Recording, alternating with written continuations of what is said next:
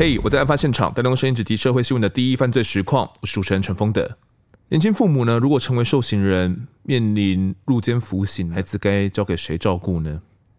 会不会一个不小心就发生虐童虐死的惨案？之前的集数呢，我们跟听众讲述过浩浩的案件，也因为浩浩呢，诞生了儿少法第五十四条之一的修正案。这个修正案也被称为王浩条款。原本的第五十四条呢，规范的是说，各专业人员，也就是医师人员、社工人员、教育人员、司法人员等等，这些专业人员呢，如果发现到儿少有可能没有受到适当的照顾的时候，应该呢主动通报主管机关。而王浩条款五十四条之一的这个修正呢，就是进一步去要求检警法官在侦办审理毒品案件的时候，必须呢主动查访。烟毒贩是不是有十二岁以下的孩子，并且呢去追访他们被照顾的状况。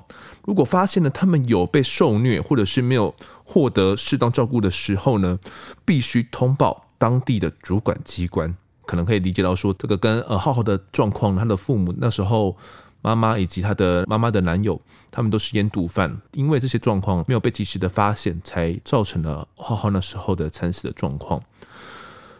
而有了王浩条款，类似的悲剧就不会再上演了吗？嗯，先介绍一下这一集的来宾是儿童权益促进协会的理事长王维君，我们称他姑姑。姑姑嗨，嗯，大家好，是姑姑。你是在浩浩的事件过后选择创立儿权会的是吗？那时候动机是怎样？因为王浩的案件，坦白讲，我们完全没有接触过这样的有这个儿虐案。对。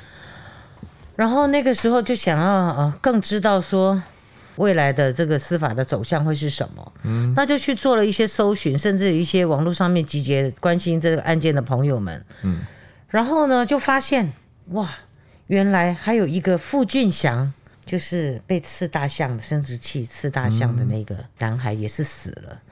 如果没有你真正的好好的去了解的时候，其实你不知道有这么多孩子是受到这样的一个不当的对待而死亡的，对，而且是非常惨的，还有一个被水泥封尸的哦，好，所以我们呢就是在就在想说，那我们是不是应该要来成立一个协会来帮助这些孩子呢？嗯、当年我已经快五十岁，就像我现在快六十岁一样，十年哈。一把年纪的人，然后你又没有法律的背景，你也没有念过社社工，你甚至连社会局处是什么你都不知道，你能做什么？那你到底懂什么？其实我很容易被人家指教。嗯，我我不知道这几年我就很容易从事情上面，嗯，我会看到重点。我后来觉得我应该去协助跟我同样际遇的家属。对，那怎么协助？我说先去陪解剖相验。因为我当时就是在解剖相验现场，我最崩溃嘛。对啊。然后你知道，你就什么都不知道嘛，没有被好好的告知嘛，哈、嗯，大家都反对，怕我承受不住。嗯。我说，如果你们要让我当理事长的话，那我就必须要能够去试试看，我是不是能够再去陪伴有小孩子需要解剖相验的这种现场。嗯、对。如果我撑不了，那你们不要找我当理事长，因为你知道，我不想要做一个只是挂名的理事长。嗯，我是一个实事求是的人，我喜欢很务实的去做每一件事。挂名的事情我不干。对，我有时候很难搞哈，真的很不好意思，就是很多长官也对我很头痛。刚好那个时候，桃园发生了一件这个儿虐案，嗯，孩子五个月大而已。那个是我第一个案件，我去陪解剖相验。那时候协会还没成立，只有呃在走程序嘛。对。他在板桥解剖，我去陪的时候，我发现当时那个妈妈就好像当时那个我，多需要人家给他一个背膀支撑着他，即便那个小男孩在我的面前。我还是能够好好的拿着纸巾帮他把脸上的解剖的时候，不是头部有切开，不是有那个短短的碎头发吗？我可以帮他清理，我可以帮他把那个伤口的血水帮他吸干净，把它整理好，然后一手又护着他妈妈，让他妈妈能够靠着我。我知道我选对了方向，我知道我该做什么，我知道当我想要成立这个协会，我知道我的意义在哪里，就是。能够当起当时那个我需要的那个被绑的那个人。嗯，好，那我们今天这一集要讨论的案件呢，其实就是在二零一三年创立之后，到目前以来哦，让姑姑最难以忘怀的一个案件，因为这个案件呢，就像镜子一样哦，他看见了浩浩的身影哦，也看见了自己，也看见了现行社会体制之下呢，深藏的这种儿虐高风险的黑数。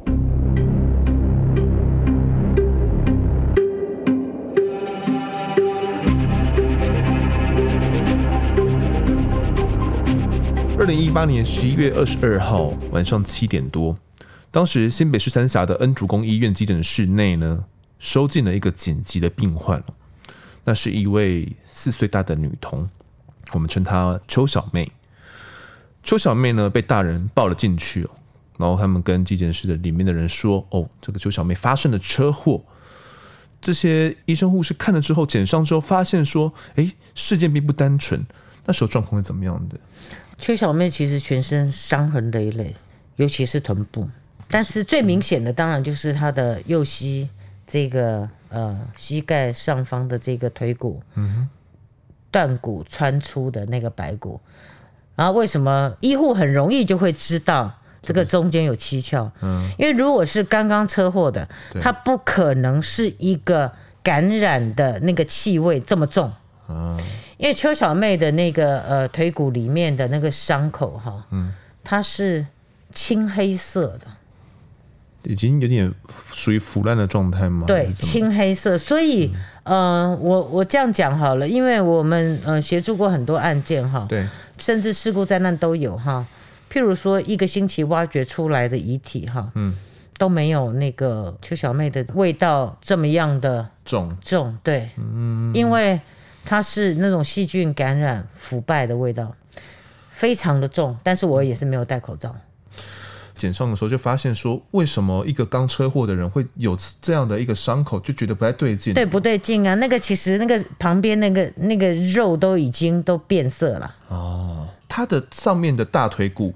刺穿的他的膝盖，然后穿出来吗？因为他应该是断在这里，就膝盖上面，好、嗯，膝盖上面，对，譬如这膝盖这个骨头的这里，然后就有一节骨头出来。那那一节骨头出来，其实是他是被打断，嗯，应该很久了。哦，啊、呃，我在想，应该有有个。五天一个礼拜绝对跑不掉，我们看那个情况。可是就然后身上也有很多淤伤，尤其是臀部。呃，他的小两条腿其实不是只有烟烟烫伤，其实不多，其他的其实是你仔细去看，因为我们会我们修复老师会检伤，我们看很细致，就是他的腿上有很多小小的像水珠，水珠？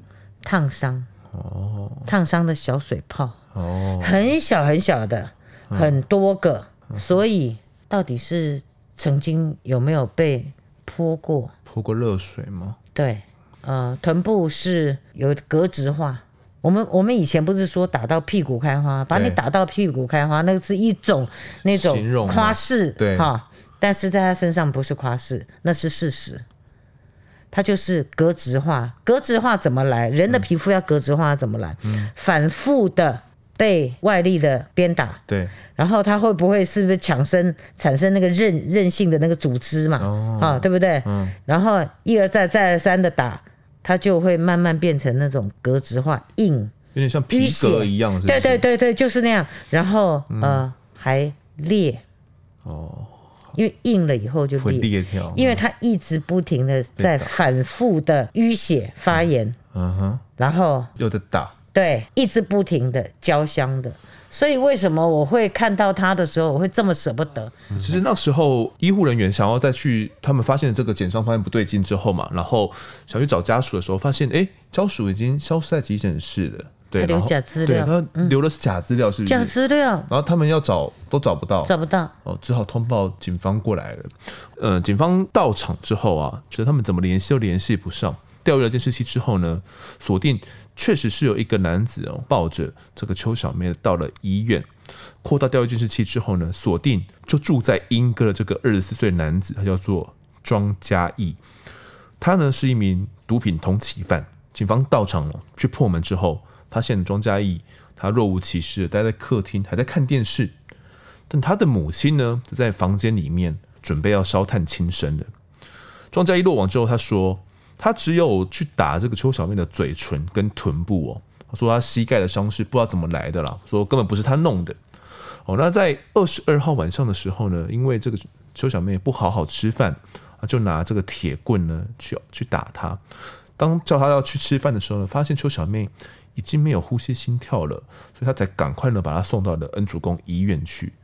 至于这个庄妈妈呢，她则说，要她的儿子没有稳定的工作，那把这个邱小妹打死之后呢，又把遗体丢在医院哦，那她担心家里面的经济状况不好。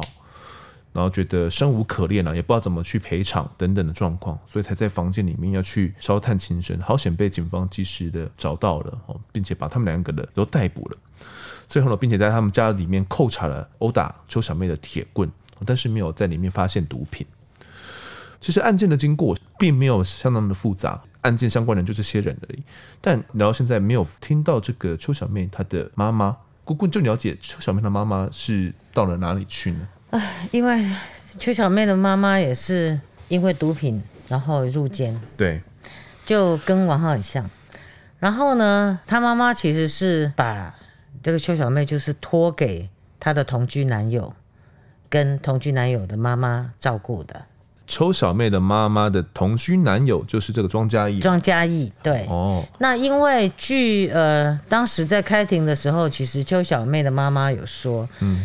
当她还没有入监的时候，嗯，她跟邱小妹住在那里的时候，其实她就是会去赚钱，然后来帮忙家里负担很多的费用。对，好，所以他觉得他照顾他们庄家很多，嗯，所以应该他的家人也会好好的照顾他的孩子，嗯，因为他为庄家付出很多。好，呃，不管是钱呐、啊，哈，还是各项呃需要购买的东西，也都是他在出钱的。嗯、那所以没有想到后来女儿是遭受这样的对待，当然她在开庭的时候是非常愤怒的。是，所以这个邱小妹是邱妈妈，她跟前夫所生的，是吗？嗯。前男友，前男友哦，跟前男友所生的。对对对，他没有结婚，对。哦，然后因为他因为毒品案要入监服刑了，他把邱小妹交给她的男友来照顾。因为邱小妹的妈妈其实不是第一次。呃，有这些官司的事情，嗯，其实有的时候那种人生是会一直不停轮回复制嘛，哈，因为有些人的环境就是这样，嗯，那当然，她当时的前男友其实是极力想要能够拉她一把的，哦，啊、呃，其实邱小妹的家家庭，像她的爷爷奶奶，其实是嗯非常正经的那种，然后也非常和蔼的。那种呃，就是家庭，不是那种呃，就是会会有搞很多什么事情的那种家庭，对，不一样。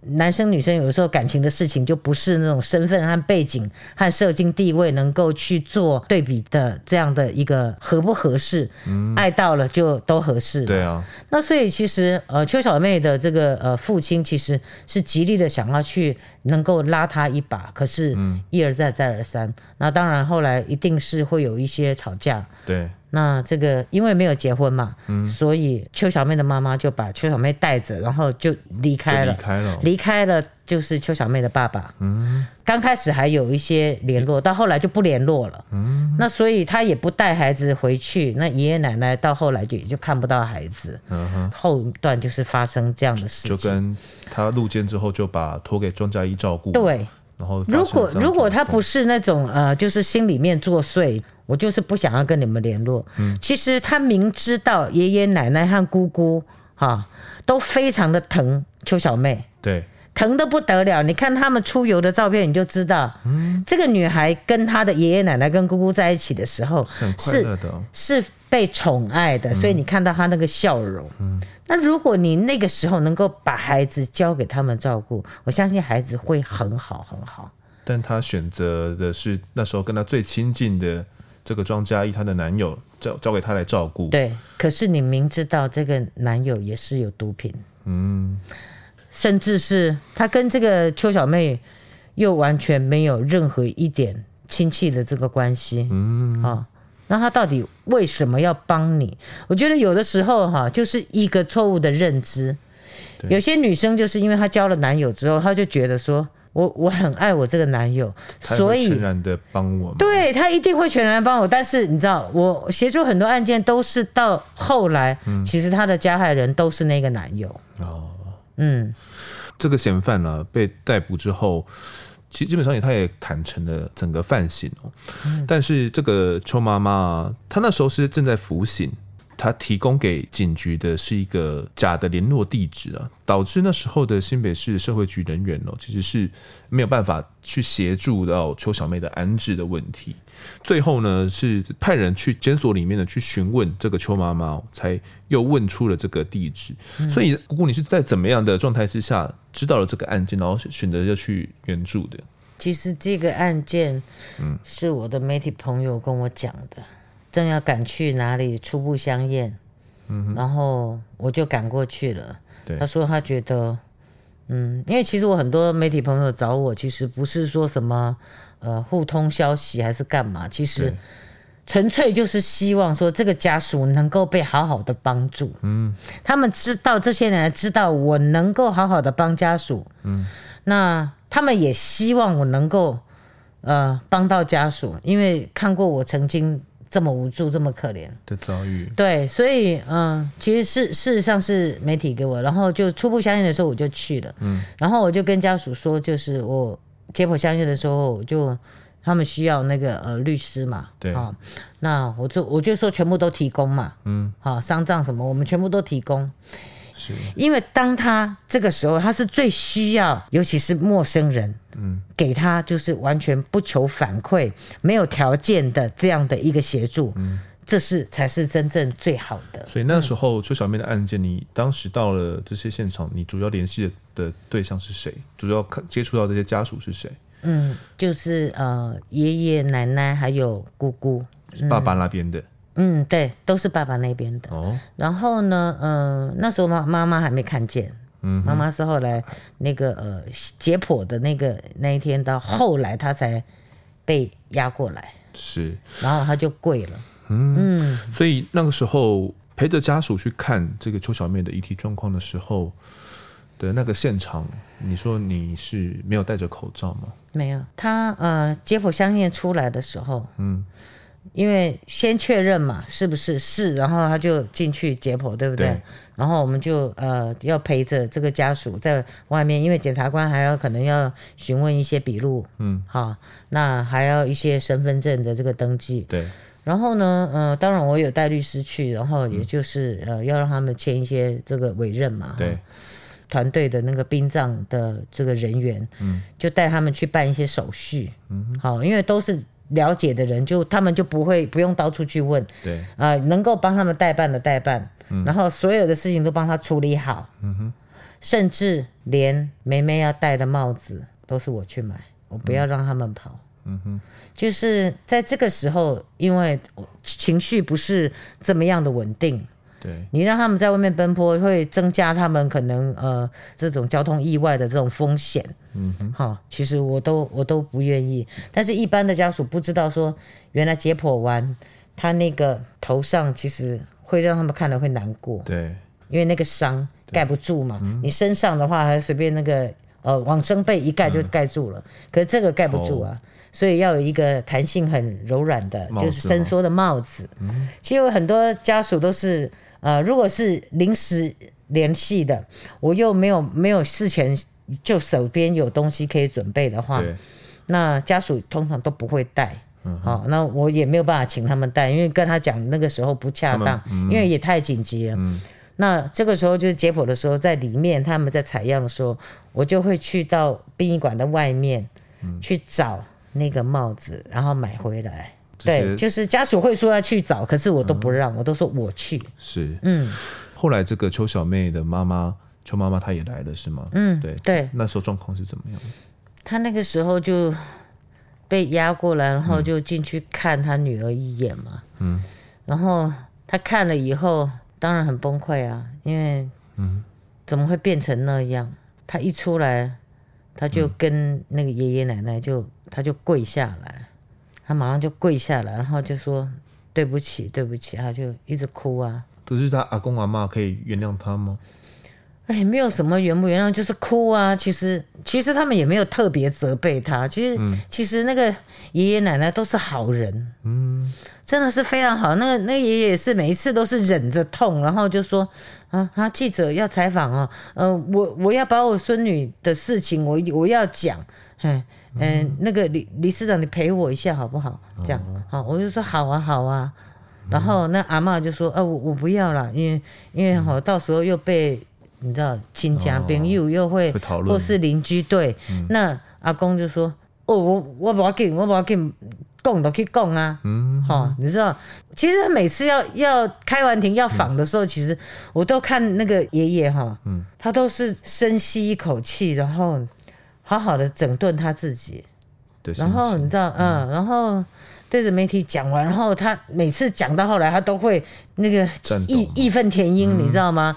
讲完以后，然后他又很落寞的就带着他的老伴，嗯，然后两个默默的走。我我常常看他们两个离开的背影，其实有的时候很很让我难过的就是，我们的司法真的要这样子对待这些老迈的家属，然后你知道，让他们觉得一点希望都没有吗？嗯。你们那时候在帮助的时候，有一块最重要的应该是邱小妹的遗体修复部分，是吗？对对，那时候你们看她的遗体修复上是有怎样的状况？也会有一些困难吗？嗯，因为我们要先把断骨把它接回去，嗯，要不然她的脚会是长短脚，那个脚一定是要直的，嗯、对，因为我们要让它好看嘛，那好看不是随便弄，就是要先把里面的骨接上。因为里面的组织其实要要稍微清创一下，对，然后再把外面就把它缝合好。嗯，因为原先他们是有帮他塞棉花在那个洞里面，哦，就是嗯，因为他可能是断骨之后，你知道吗？都没有送医，然后疼痛的时候又被打，然后一挣扎，那个骨头就从溃烂的这边就穿穿出来。其实他一直在被打。我们看那个臀部真的很舍不得。嗯，我刚刚忘了讲讲到那个，就是我握着他的手在跟他讲，他解剖香验完出来，嗯，我在跟他讲话的时候，其实他那个手其实是有戴着手套的，邱小妹的手有戴着手套。哎，对，那个时候是有戴着手套的。嗯，可是我那时候就觉得说，嗯，他的手怎么怪怪的？嗯，我就特别把他的手套拿起来，他的少少了半截。就小指头少了半截，嗯，少了半截，是指甲还是整个小指头少了半截？整个指头少了半截，哦，指头就是指甲盖这边少半截，嗯，就是这这一段不见了，哦，只剩下底下小小一段。那怎么会不见？我后来就是呃，因为那那天我们那个修复老师，嗯，晚一点才要来，嗯，我们后来也没有去去讨论这个。他说，嗯，呃，等等到我们修的时候，我们再来看。对，后来我们安排修复的时间的时候。我们就跟老师就在检伤的时候，是正面、反面一翻过来，哦，真的实在是让我们太难受。他、嗯、就是那种，你知道，格子化两边的臀部，对，硬的、裂的，打到爆开的，嗯，位置好几条。是什么颜色？那那个格子化的时候是变成什么颜色？嗯，黑黑黑的、咖啡色这样子的，嗯，格子花，就就像一个皮革两块在臀部那里一样，嗯哼。对啊，但是当然形状不是这么完整。对，然后呢，呃，里面的组织有点黄黄的，嗯，因为它有一些裂痕。对，那但也有也有几条是那个呃法医就是割开来采检体的，嗯，但是基本上它的臀部就不是完整了，嗯，就是叫屁股打到开花，嗯，所以嗯、呃，我们我和那个老师就在研究的时候，后来我们就一起判断，就是那个少的那一节，就是他。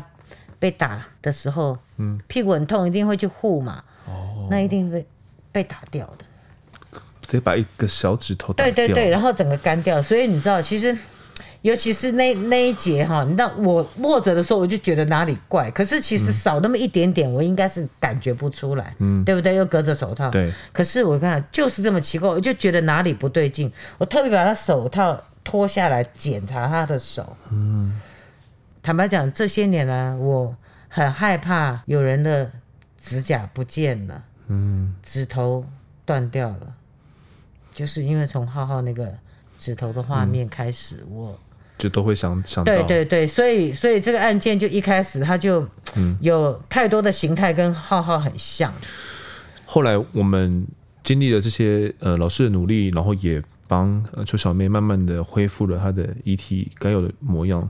她的眼睛有一度是闭不上的状况吗？还是对，她也是，她也是死不瞑目。嗯、其实很多孩子都死不瞑目。嗯、我这些年看好多个，但是有一些就是你跟他讲讲话，你用手这样子一顺哈，对，他就会合上眼。嗯，但是有一些就没有办法，你怎么样跟他说，他都都是不愿意闭眼的。嗯，那如果说我们以这种呃医学或是生理来讲的话，当然有很多的说辞嘛，哈，对呃，可能是什么原因，可能是什么原因，就像流眼泪也是一样啊，哈、嗯。但是我觉得，为什么是这么巧的时间点？为什么每一次都是关键人物出现的那个时间点？就就闭上了。不是，譬如说眼泪流出来了，嗯，遗体流眼泪，对，遗体流眼泪，好像在医学上是一个非常再正常不过的事情，对。可是为什么不是在你出现的时候，嗯，也不是在他出现的时候，而是他最在意的那个人出现在他旁边的时候，喊他的名字的时候，忽然就流出来了，嗯，为什么这么巧？很多无法解释的巧合，其实就让我这个铁齿的人。也相信再也不铁齿，嗯、因为我们甚至在法院开庭也碰过那种你完全无法解释的的一些状况。对状况，其实、嗯、呃，真的很多事情，我觉得千万不要就是太铁齿。嗯，真的。那后来在邱小妹的告别式的时候，好像也有一些比较感应到邱小妹的状况，是吗？那时候有一些礼仪师啊，就是其实要告别式前呢、啊，嗯。那呃，就也就是我们在修复遗体的时候，其实就是修复师的朋友，嗯、也是殡葬业者，他就说：“哎、欸，感应到妹妹，她想要什么娃娃，想要穿什么，他喜欢粉红色，喜欢什么什么。”我想奇怪，真的还是假的？嗯，然后就去问，他说：“对。”问家人说对，喜欢粉红色的。对对对，问家人，然后就说对，他就是喜欢那个什么什么 Dora 的。对 Dora，对对对，嗯、就是很奇怪啊，就是你为什么不是芭比？你为什么不是、嗯、呃什么 Hello Kitty？对，因为你知道有那么多，如果只有那么两三种，就像我们那个年代，可能就史努比啦。嗯啊，顽皮豹啊，你可能就只有那几种没得选。现在可能很多选择啊。对，你为什么会这么精准的就讲到他最喜欢的？不可能，嗯，因为你根本就不认识他。是，每个孩子喜欢的不，有的还喜欢海绵宝宝嘞，对不对？或是什么天线宝宝？对。结果他就讲到他最喜欢的，讲说他要这个粉红色 Dora 的衣服啊，对对对对。然后你知道他们就去找，然后真的让他们找到很多。嗯。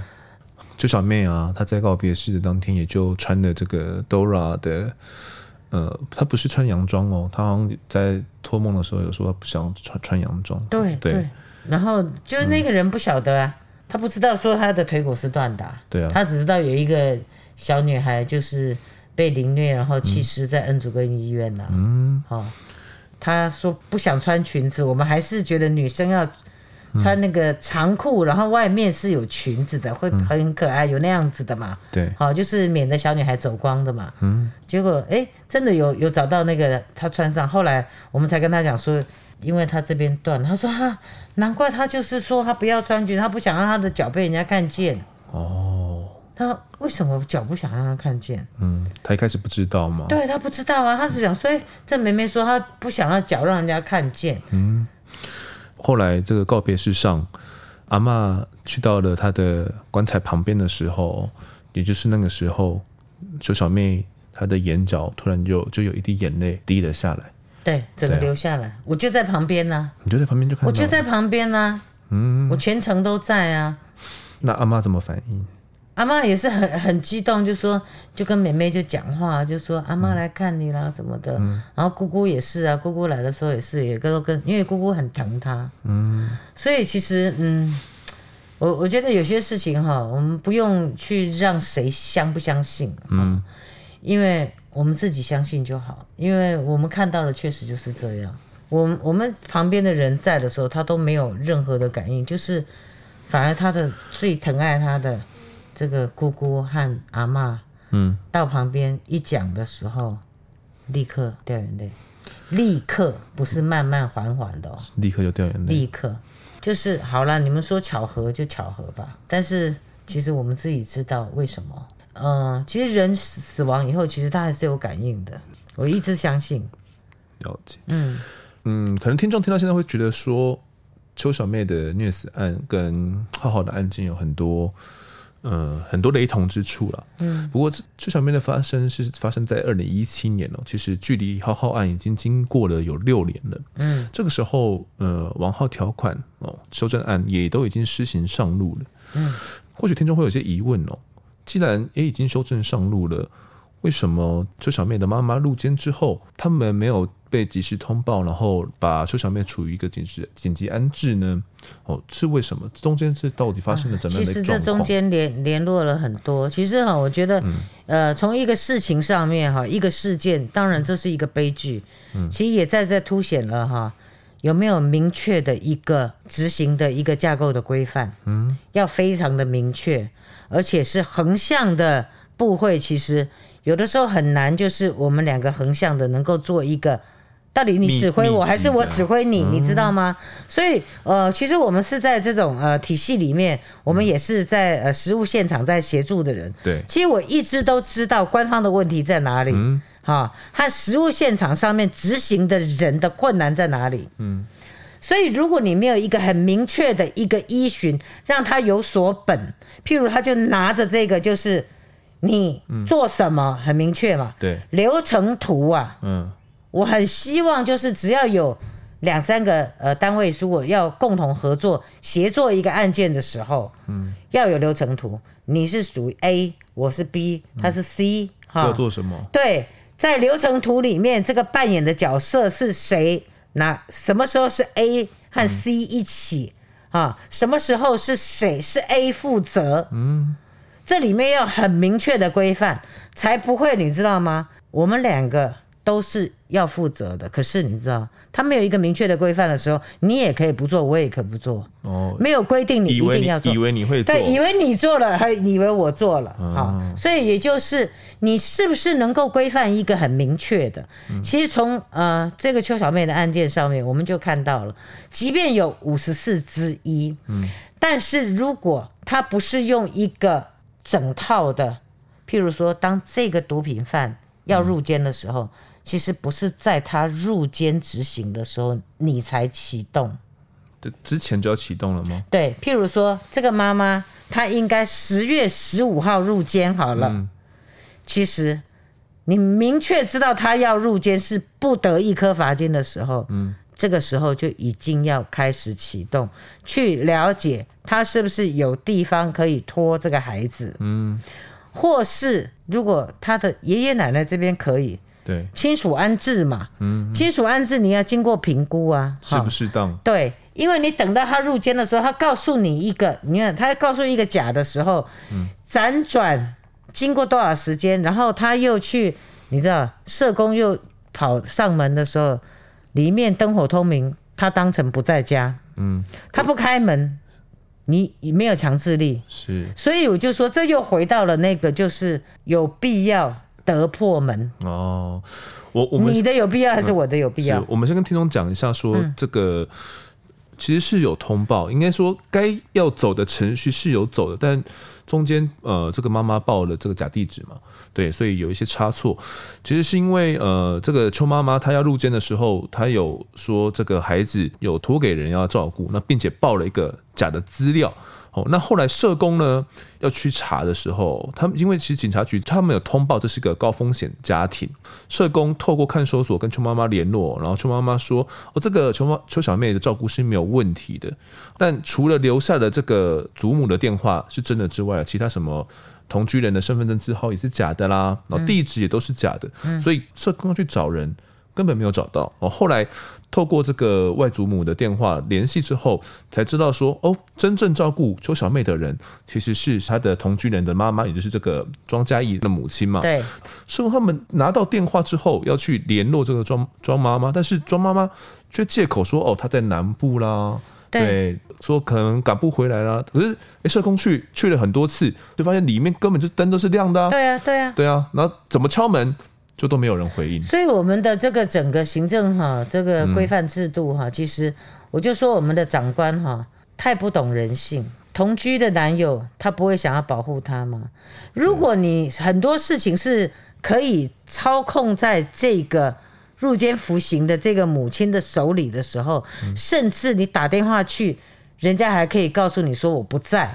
嗯，那你是不是为了要保护孩子的安全，你有没有启动另外一层强制力足够的机制？嗯，而不是被动式的让社工没命的一直去追。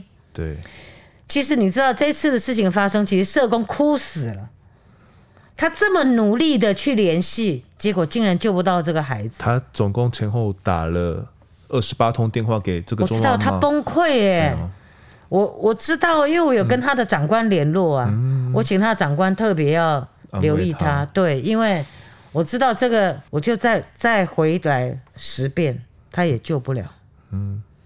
因为人家不让你救嘛，对，他阻挠了你，所以这个就我们话讲回来，这就是公权力在这个关键的时刻，怎么样让他能够发挥那种实质的效益？嗯哼，这才是最重要的。就是与其你要去怪警察不破门呐、啊，不什么，我说你们可不可以给他一个明确的有所本？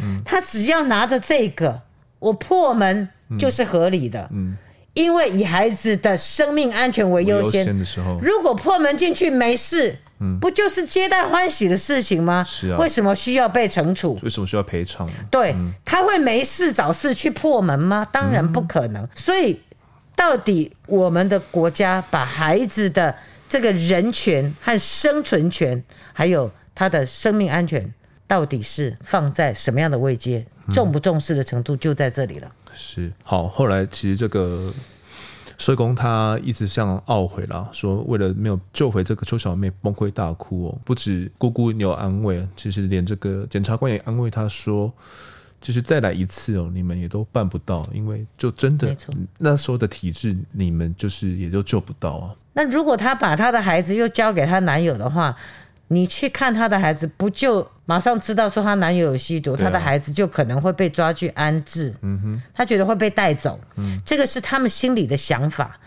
那会被带走安置，有可能会要不回来，这个都是他们害怕的。对，你不要看他们是吸毒的，嗯，爱孩子的心是不不会变的，只是有的时候有没有够严谨去想到那么细的问题而已。啊，有的时候是粗心。那所以我就说，如果说像这样的孩子啊、嗯呃，就是需要帮忙的时候，我们是不是可以很明确的让这些人知道说，嗯、你犯错了，你要入监服刑，但是政府可以帮你做到什么？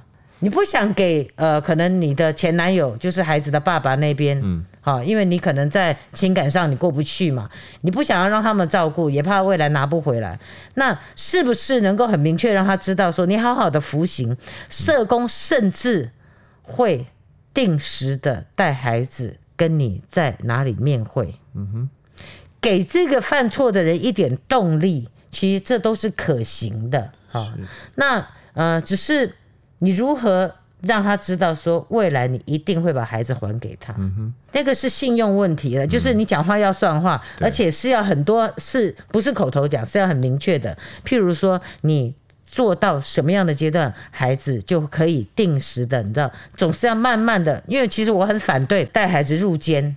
服刑的，其实我非常反对，嗯、因为我觉得孩子在里面的那个场合是不好的。嗯，你不要说他跟妈妈一定就是啊、呃、不能分开还是什么。对，我们其实很多事情是要以孩子的角度去想，你不让他跟妈妈分开，你可以用。一种折中的方式，就譬如说，呃，我们给妈妈一个好的力量，你在里面你表现良好，嗯、你给她一个向上的动力，就是我定时带孩子来给你看，嗯、看到你看你的孩子，我们把他照顾得很好。嗯、你知道，当我如果是那个罪犯，是那个吸毒的妈妈，我就会想，你看他们把我孩子照顾那么好，嗯、我一定要努力振作，未来我要跟我的孩子在一起。对。其实这个时候就是一个很好教化他的时候。是，其实什么叫做可教化？教化有很多种方式。你一直你知道教条式的叫他去呃讲这些内容是没有用，上那些课也没有用。你实际的生活才是最好的教化，嗯，是不是？可能未来可以在演你的部分嘛。毒虫庄佳宜有跟他的母亲哦，就虐死的年仅四岁的邱小妹，让他们邱小妹的家属撕心裂肺。原本活泼可爱、喜欢捣蛋的邱小妹呢，再也回不来了。而这个庄嘉义呢，跟他的母亲，他们到底怎么干下这些事情的呢？开庭时，他们又会怎么说呢？请大家持续锁定下一集的《我在案发现场》这一集呢，我们先谈到这边。也谢谢姑姑在我们这一集的分享，谢谢大家。好，如果喜欢我们节目的话，欢迎到 Instagram 搜寻“我在案发现场”，就可以追踪我们，掌握更多案件消息，也可以跟风豆聊聊，给我们建议。各收听平台上按下订阅跟五星评分，这是对我们最好的支持。如果在 Apple Podcast 上面留言，我都尽量在节目中给出回复。也跪求听众们推荐给身旁的好友，一起来听听看我们聊案子。案发现场，我们下次再见。